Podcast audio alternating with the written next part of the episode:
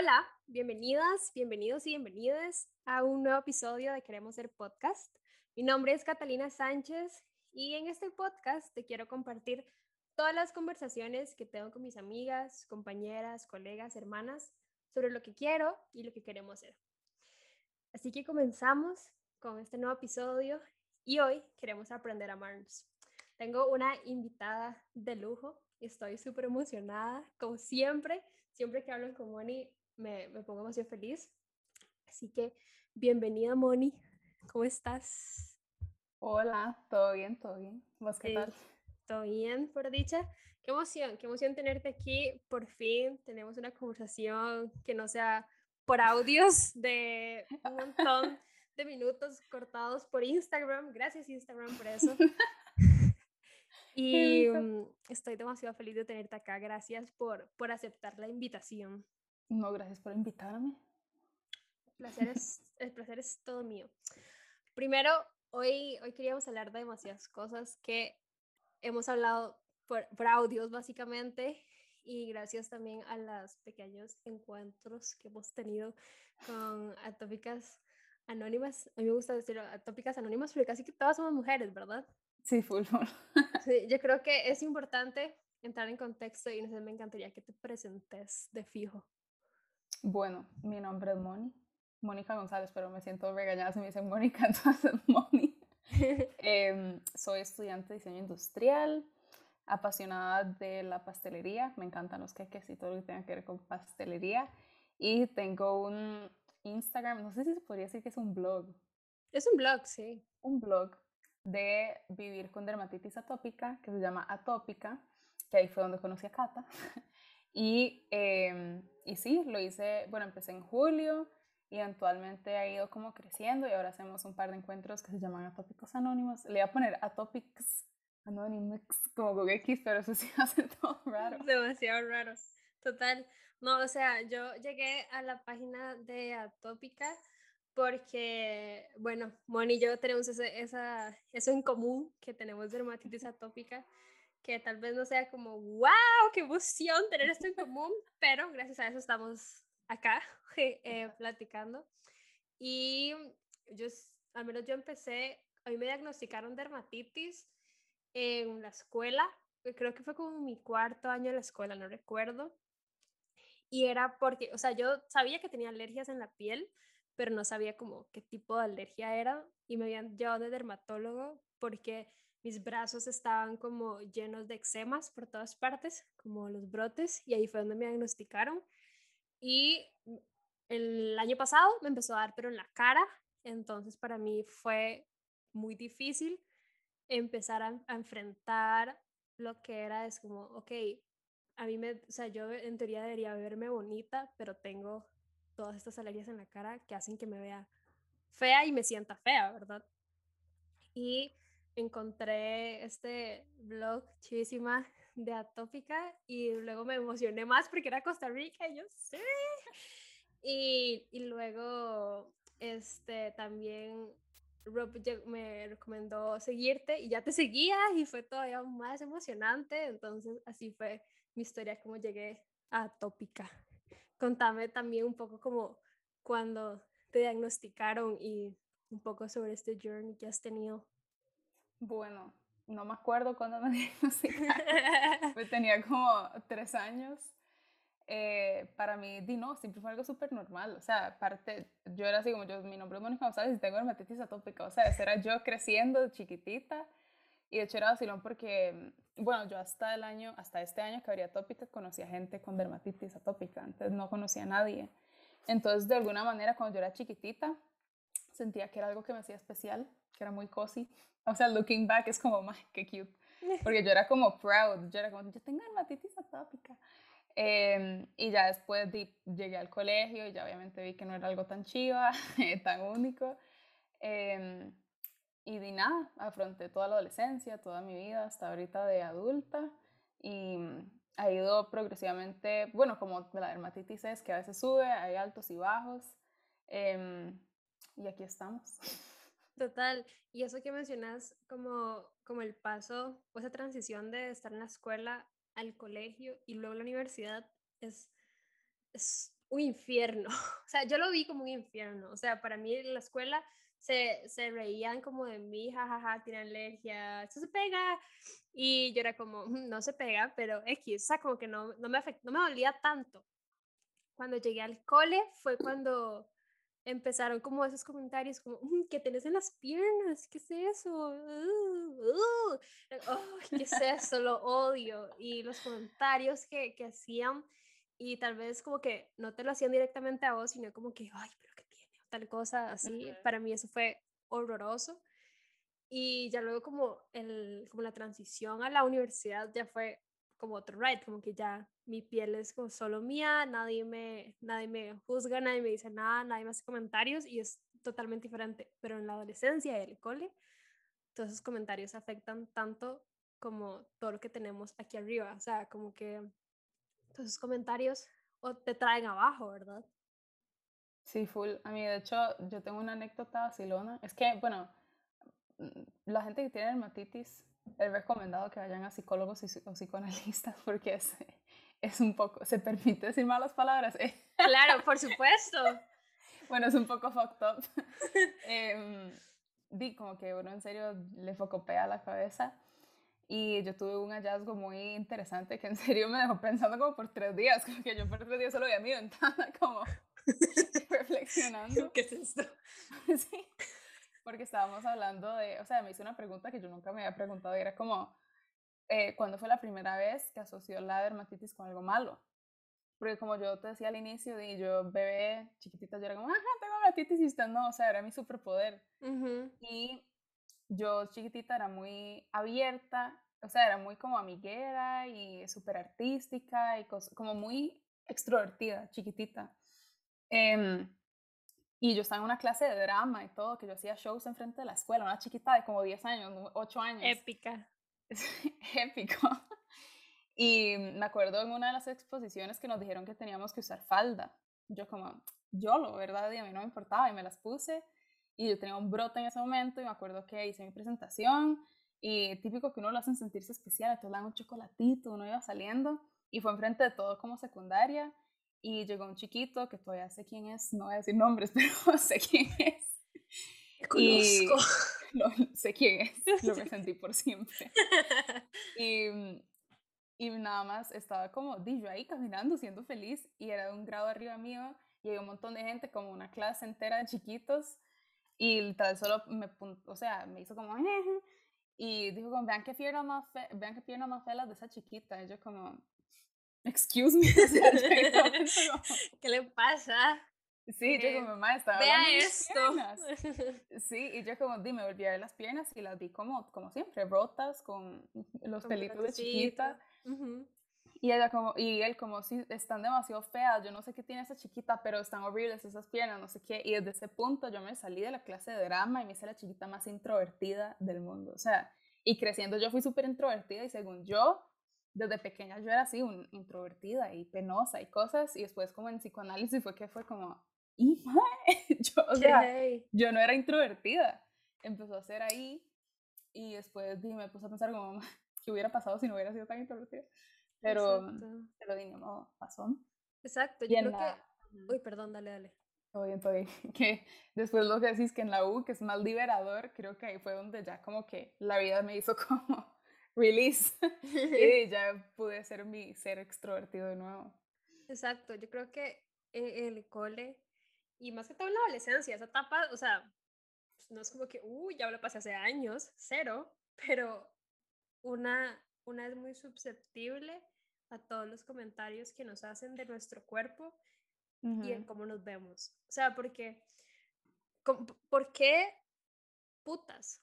Perdón, por mi uso moderno del castellano, pero ¿por qué tenemos que intentar a los 14, 15 años, 16, lo que sea, vernos como una top model ahí, Victoria's Secret, Kardashian, piel perfecta, midiendo 1,80, con las boobs de este tamaño, con la cintura, o sea, ¿por?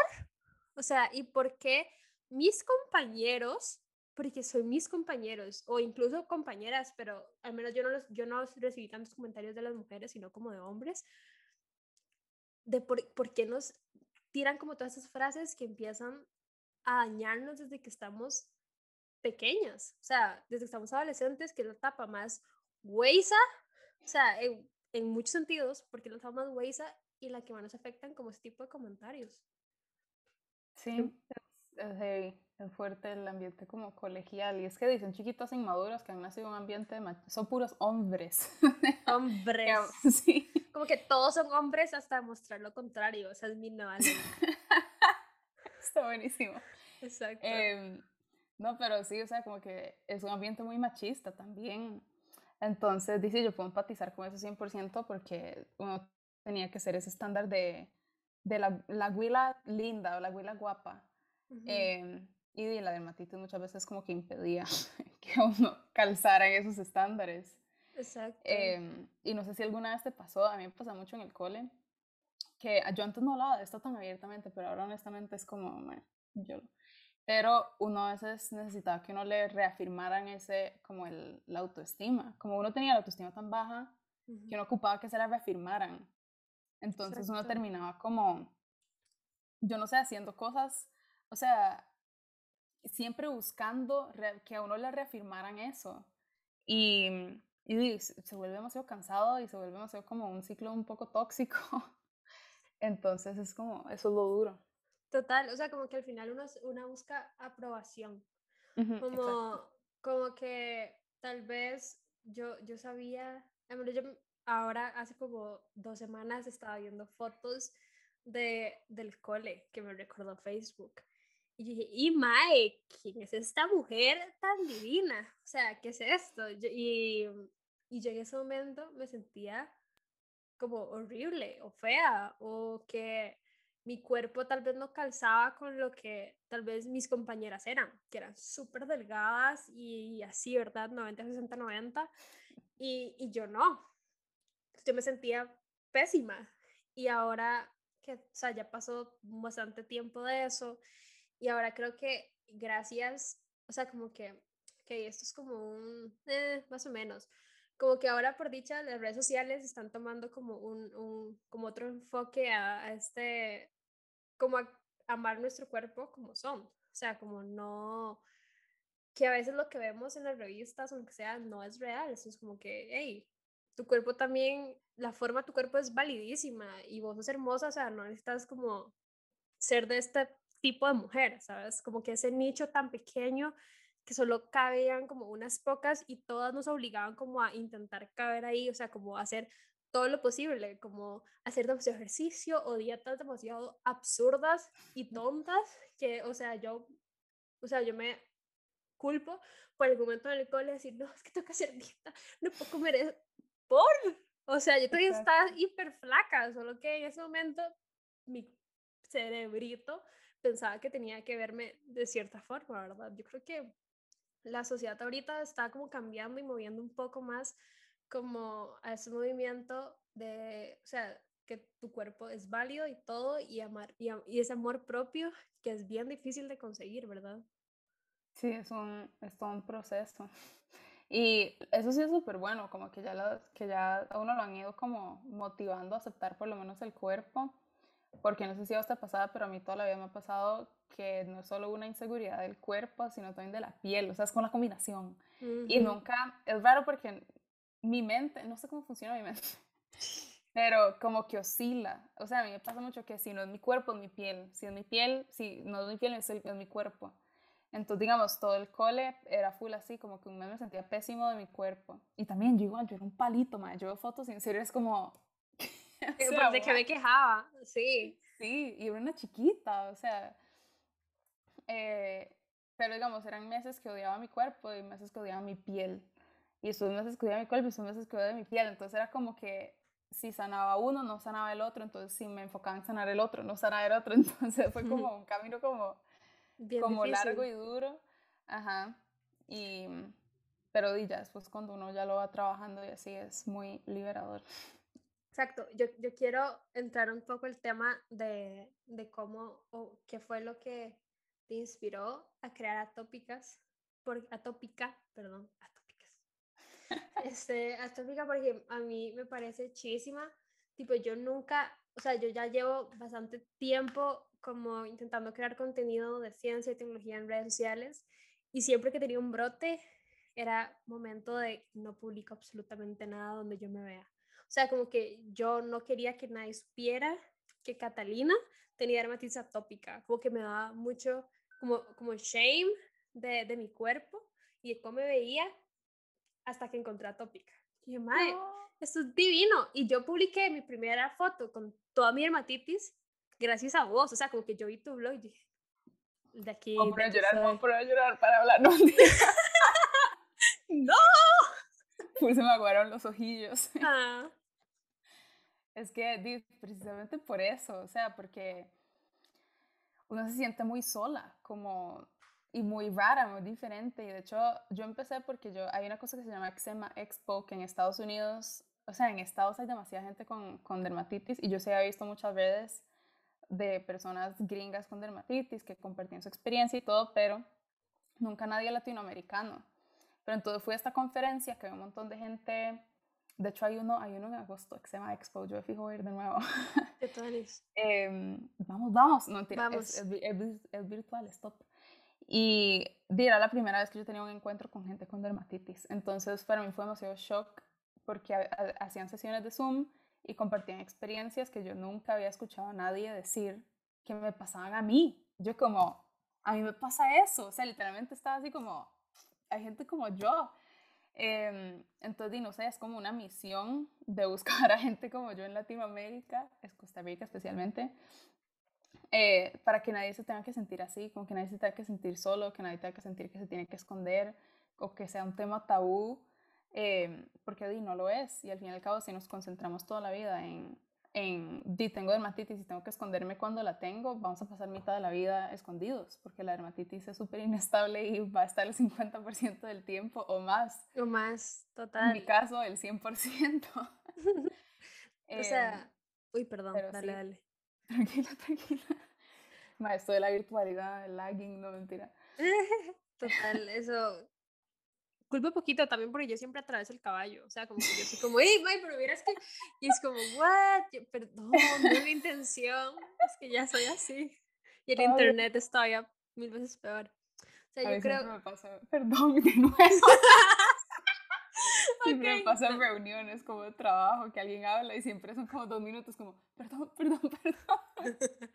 Yo creo que debería empezar a, no sé, como a contar cada vez que digo como perdón a una reunión, como que perdón por perdón, no. Siempre me pasa todo el tiempo. Ya se me está la palabra, podemos cambiar la palabra, puedo decir vino, shot, vino, shot. shot que dice perdón. Me gusta, me gusta esa idea. Nuevo juego la de verdad. podcast cada vez que cada interrumpe. Como que para el primer episodio digo demasiado ciencia y tecnología, entonces yo creo que de verdad podríamos ser como un viewer party. Sí, es, o sea, escuchando el podcast y por cada vez que digo ciencia y tecnología, shot. Creo Yo que está Yo Gracias, démosle, démosle, porque está demasiado épico. Pero, pero yo creo que, o sea, una de las cosas más chivas de, de, de Atópicas también eh, fueron las sesiones de, de Atópicos Anónimos. Atópics Anónimos. O Anónimas. Atópicas anónimes. Anónimes, eso me gusta. Porque, mm, porque bueno, ya, ya llevamos dos, bueno, llevamos porque he asistido a, las dos sesiones, que han estado increíbles, y yo la última sesión recuerdo que lo primero que les pregunté, ¿ustedes cuando se bañan no salen como llenas de ronchas por todas partes? Porque últimamente me está pasando todavía más, y qué, qué, qué, qué problema, ¿qué es eso tan extraño? Para no decir más palabras, y es como, sí, a mí también, sí, full, me pasa un montón. Y es como, ok, es normal. Porque creo que a veces tenemos mucho como dudas de un montón de cosas que ya tal vez que otra ya pasó. Como por ejemplo, em, lo que la vez pasada, el TSW, eh, sobre ti, no sé, al final del día, como nosotras como cuidamos nuestra piel es muy distinta como lo hace la mayoría de personas.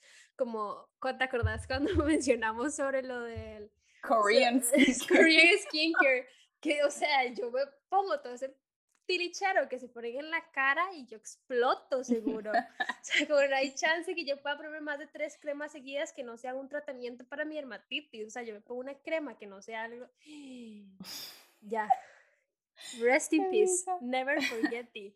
De verdad. Y yo creo que también es como importante mencionar eso, ¿verdad? Que a veces el amor propio no solamente es como, ay, sí, hagámonos una rutina coreana en nuestra cara porque a no todo nos aplica, ¿verdad? Exacto. No, eso es otro, eso es otro gran tema, como las concepciones, así se dice, conceptions. Sí, yo creo que sí. como las, los prejuicios, digamos, que existen de skincare, lo que se asocia, porque a uno le dicen, digo, de, de self-care, como autocuido, como autoamor, mucha gente es como, ok, uno le dice amor propio y es como yoga, meditar, comer bien, no sé qué, pero hay otro montón de cosas demasiado como, hasta ver una serie de Netflix puede ser un, un acto de amor propio. Eso es una cosa que a mí me ha pasado, o sea, me ha pasado que he escuchado experiencias de personas que es como, es que yo no logro darme amor. O sea, no lo logro. Y yo como, di, y me dicen como es que yo he intentado todo, he intentado meditar, no sé qué, no se me pegue, yo como, mano, no medite, o sea, si no le nace, no medite, es súper bueno, pero si no le nace, ponga, ponga Dakiti, y ya, si eso lo hace feliz, o sea, si eso lo hace feliz, ya eso es un acto de, de autoamor, porque digo autoamor, amor propio. amor propio. Bueno, igual es válido, ¿no? Autoamor. Es válido, es válido. es que por self-love lo Pero, pero sí, o sea, yo creo que también como que, no sé si te ha pasado, pero yo he pasado muchas veces, me pasó hace como un mes que subí, hey, esta es mi cara con dermatitis, y subí una foto con, con todos los eczemas, con, con el cuello todo rojo y así, y fue como, hey, póngase sábila, hey, póngase esto, hágase... típico, Es como, hey, no, o sea, es como cuando lo he notado mucho que dan consejos que le dan sus psicólogos o sus psicólogas a ustedes, como, hey, ¿qué te funciona a vos no significa que me va a funcionar a mí. Y o sea, yo sé que lo haces con la mejor intención del mundo de darme un consejo que tal vez me pueda funcionar, pero tal vez pueda hacer que mi cara explote. Yo me pongo sábila y en serio, de verdad. Yo no puedo con la sábila, yo no puedo con yo, yo, no, yo no puedo untar sábila, o sea, yo, sé, yo solo puedo tomar aloe y porque sabe rico y ya, pero si yo me unto eso en la cara, siento que se me va a caer, me quema, o sea, yo no puedo. Entonces yo creo que también es importante como ahorrarnos un toque como esos comentarios eh, que no, con el cuerpo también como, hey, subiste no te importa. O sea, no, no hagas comentarios eh, que no, un día leí como, no hagas comentarios que no se puedan solucionar en tres segundos. Creo que es chivísima como esto y hay que poner la en práctica porque hay muchas personas que se toman como el derecho como de opinar en nuestra piel que al final del día tal vez este no esto no lo podemos solucionar es algo que nos va a acompañar como por los siglos de los siglos. Amén. Total. Yo también quería hablar un poco sobre sobre cómo nos afecta también las cargas académicas de la universidad. Yo creo que nadie mejor que vos que ha vivido la experiencia tech eh, soy tech. hashtag soy hashtag tech. hashtag soy Zerre. Este, este nos afecta, ¿verdad? O sea, como, como has lidiado con esto y tu salud mental, porque yo sé que la salud mental de una afecta a nuestra piel. Sí, es heavy, es fuerte. Se refleja 100%. Y a mí a veces, de hecho, es como un poco decepcionante, pero bueno, porque me di cuenta en este semestre que ya me estoy graduando, cómo manejarlo mejor. Eh, porque a mí me pasaba mucho, bueno, también me pasó como a mitad, tuve como un midlife crisis, pero un mid-career crisis. Entonces, digamos, yo típico clásico, cada final de semestre, a mí se me hacía aquí parches en el cuello y en la cara.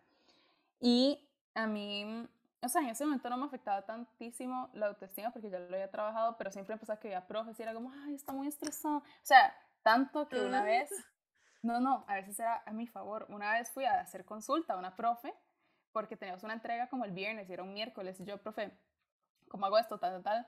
Y yo como, Mónica, está bien. Y yo como, estoy cachete, o sea, sí, ¿verdad? ¿Qué pasa? Y es como, es que tenés demasiado brotado el cuello. Y yo, ay, profe, es el estrés, no sé qué. Ella como, voy a mover la entrega lunes. Y yo como, yes.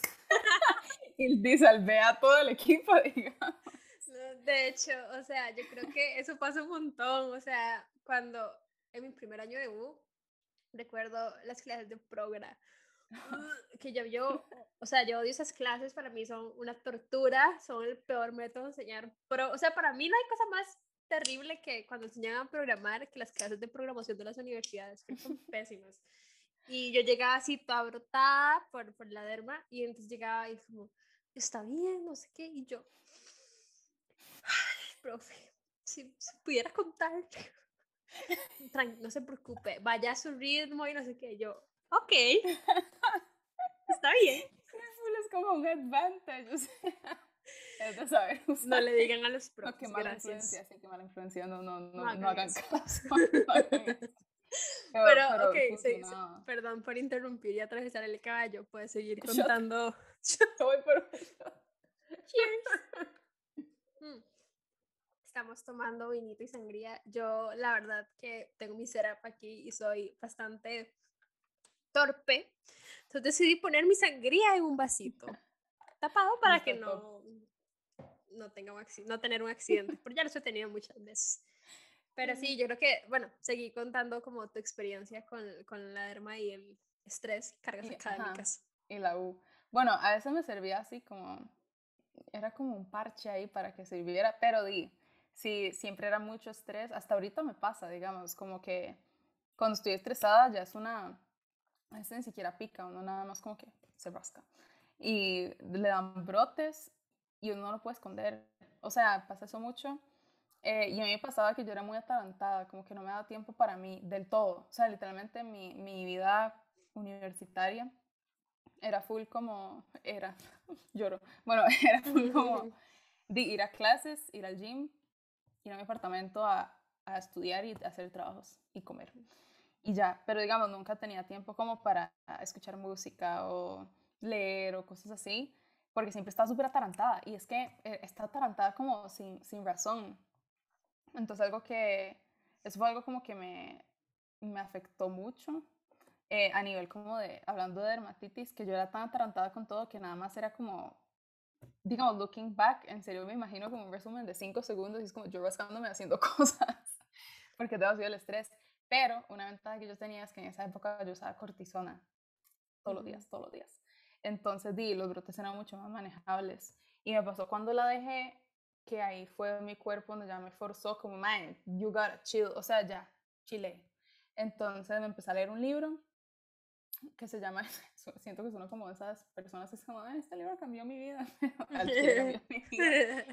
que habla mucho como de vivir lento, como que estamos muy acostumbrados a vivir demasiado rápido y en serio el lema, o sea, lo que más escuchamos en el día a día, no, no tengo pruebas, pero tampoco dudas, es como, madre, no tengo tiempo, no tengo tiempo, o sea, no tengo tiempo.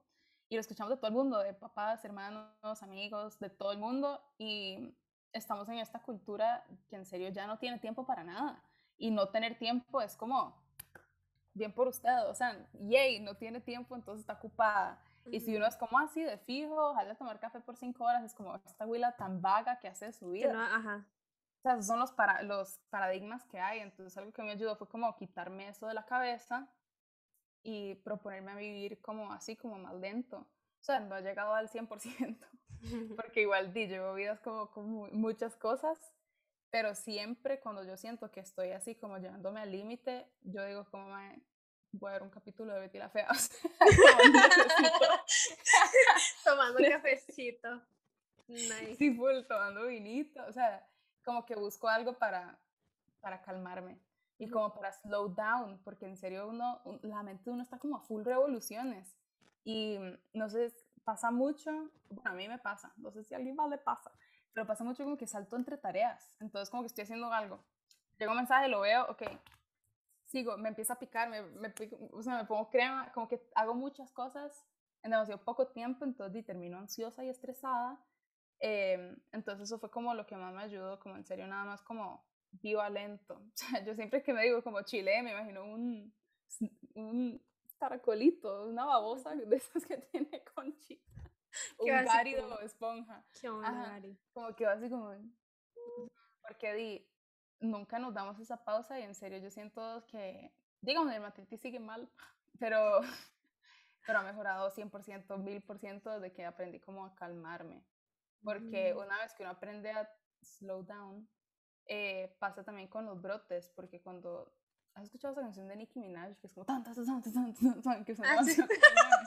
sí, sí, la he escuchado. Ok, cuando yo tengo un brote y me empiezo a rascar, yo, yo escucho esa canción, o sea, yo siempre la escucho en mi cabeza, como, porque uno está como apurado y estresado y rascándose, y uno nunca hace como, voy a respirar, voy a rascarme un poquito más lento, y voy a poner crema, y uno en serio, o sea, eso cambia la vida, como que en serio mentalizarse como, voy a hacer esto lento, entonces uno al chile como que se relaja y ya, con solo hacer algo lento uno ya se relajó.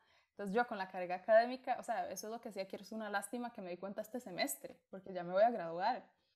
Em, pero yo siento que looking back eso me hubiera ayudado demasiado, porque yo más bien, yo me tomaba demasiadas como rooster boosters, que es como una cafeína ahí para estar aún más acelerada.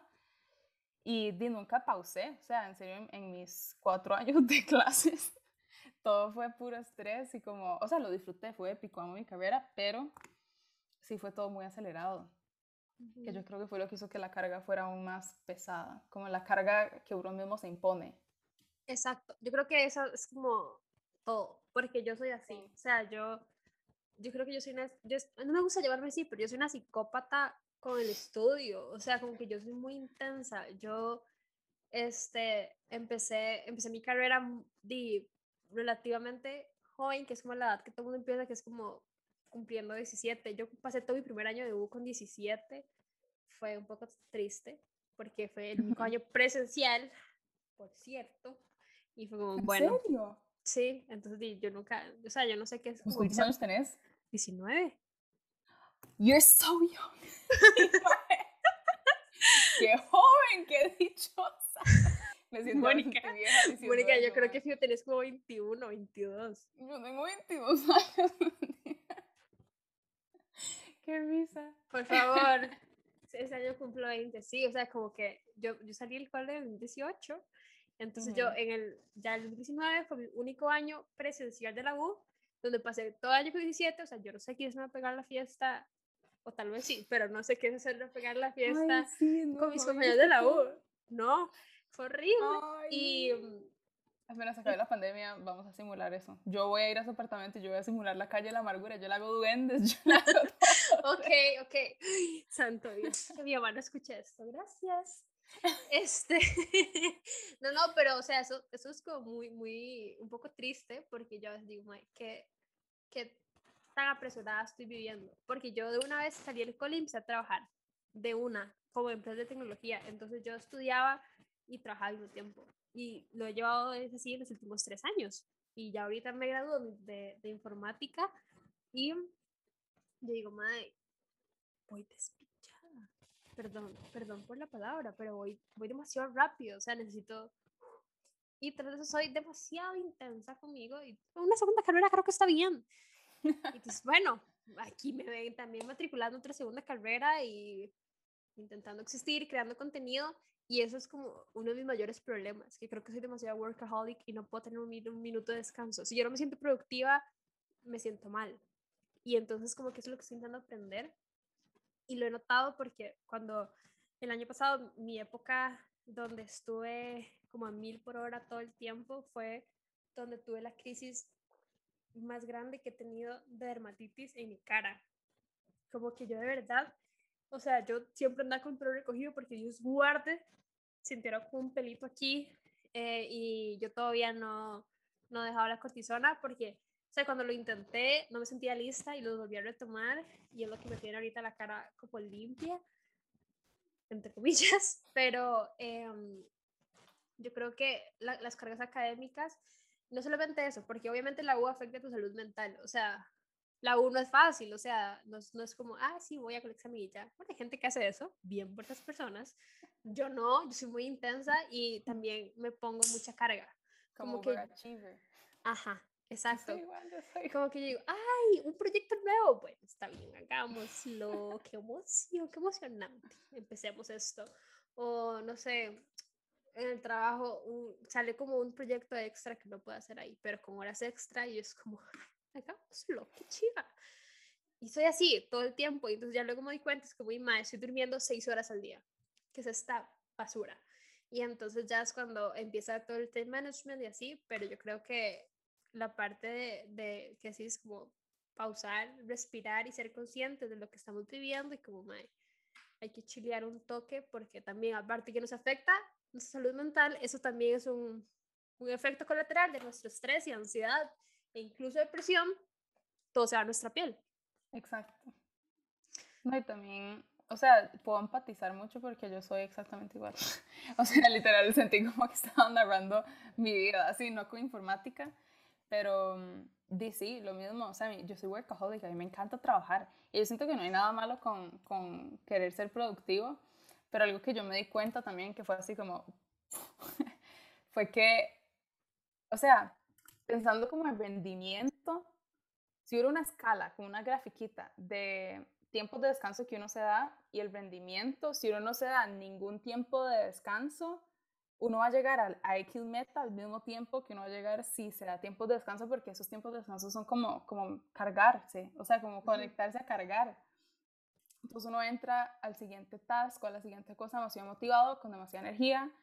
Eh, y lo logra, lo logra más. Y a mí me costó quitarme ese paradigma. De hecho, al, inicio yo en serio tenía que forzarme. O sea, yo, yo creo que yo te había contado, yo ponía en mi, en mi calendario, es que yo soy adicta a las agendas. Les enseñaría, pero me da miedo botar mi vino. eh, yo en mi agenda literalmente ponía de 7 a 8 voy a ver Netflix. o sea, lo voy a hacer porque necesito hacerlo. Em, y empezó así siendo algo como muy estructurado que después ya se convierte en, un hábito. No es como que soy adicta a ver a Netflix ni estoy recomendando que se hagan adictos a Netflix.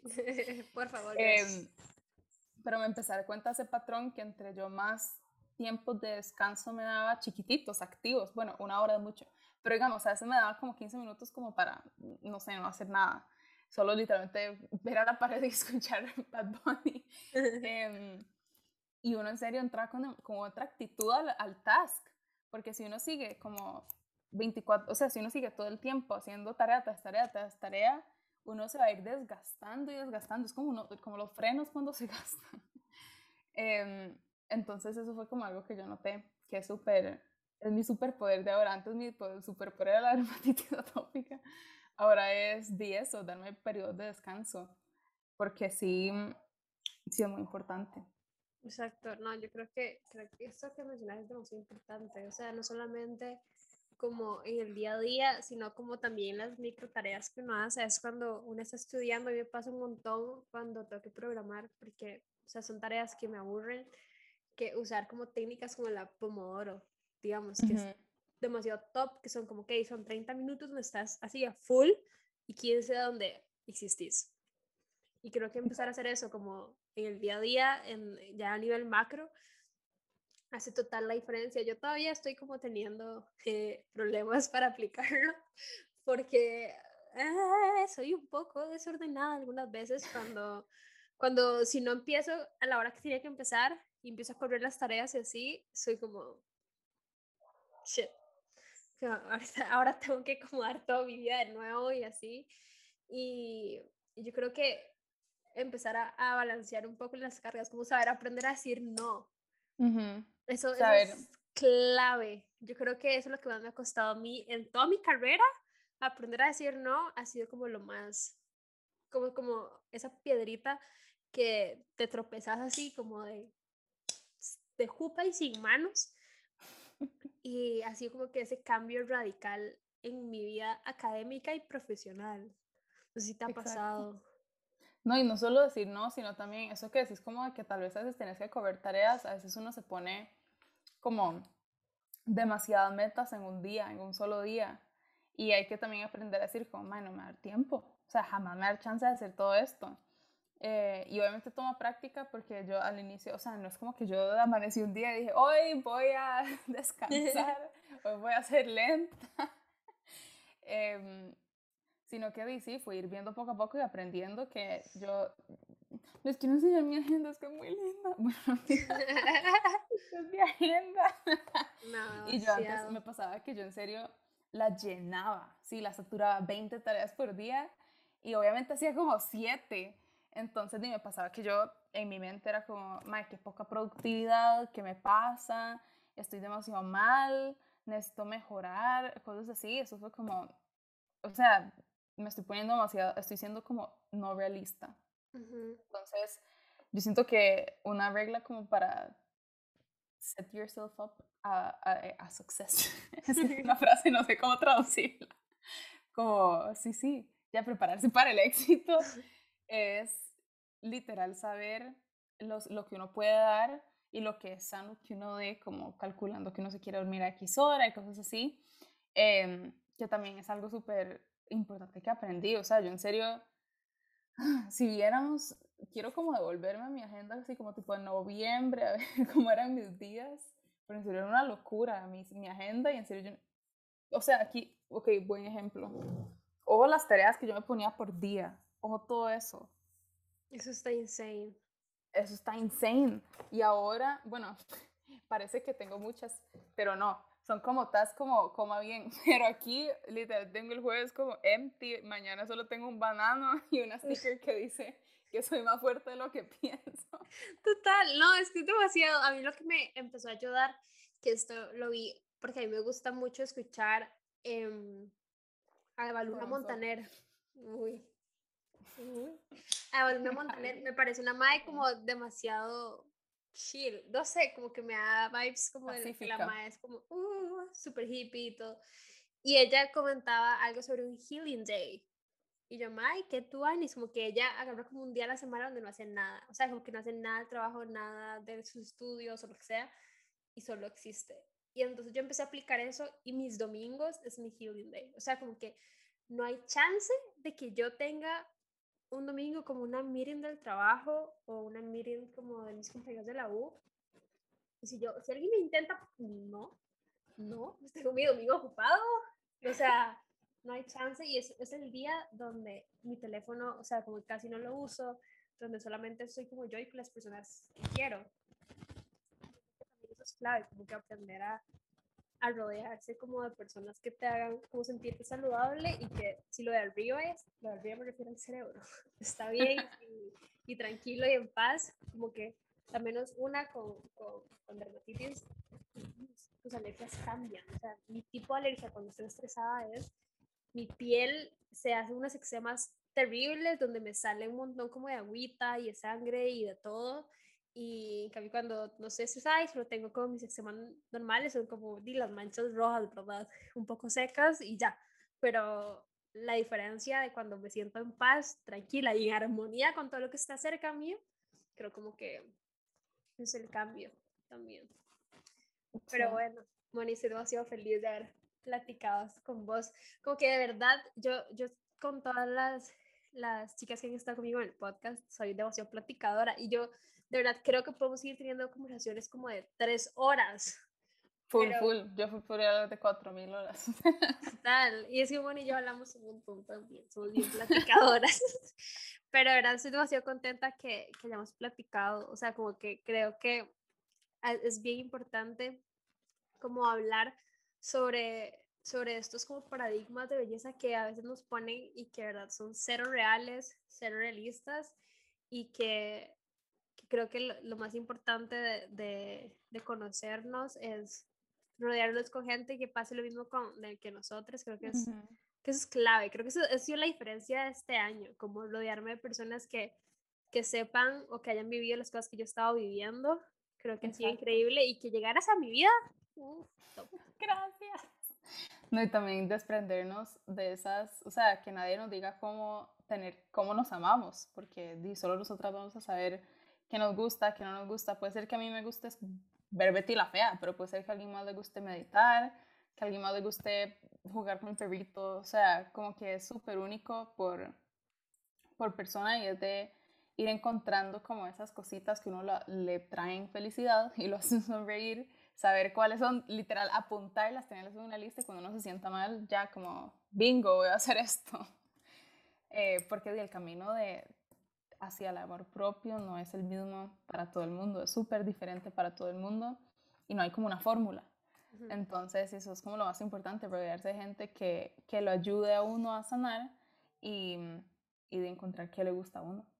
Exacto, no, de fijo. Qué, qué lindas palabras y qué tan, qué tan acertadas. O sea, como que al final del día vivimos en, en una sociedad que va súper rápido, entonces como aprender a detenernos, respirar y amarnos de la forma que a nosotras nos gusta como que nos amen o de la forma que a nosotros nos gusta como sentirnos como amadas, creo que eso es increíble y también y comenzar y eso como que decís como hacer esa listita de cosas que te gustan, emocionarte por no sé ver una película o leer un libro o lo que sea, creo que es importante también como tenerlo siempre en mente y ponerlo, ponerse uno como me, myself and I, como la lista de prioridades. Pero bueno, Moni, gracias por, por acompañarme en este capítulo. Estoy demasiado feliz. Y sigan a Moni, sigan a Moni en sus redes como atópica, a-tópica, ¿sí, verdad? Sí. Y a mí me pueden encontrar como Astro Catalina en todas las redes sociales. Entonces, gracias y nos vemos en el próximo episodio. Chaito. Gracias. Bye.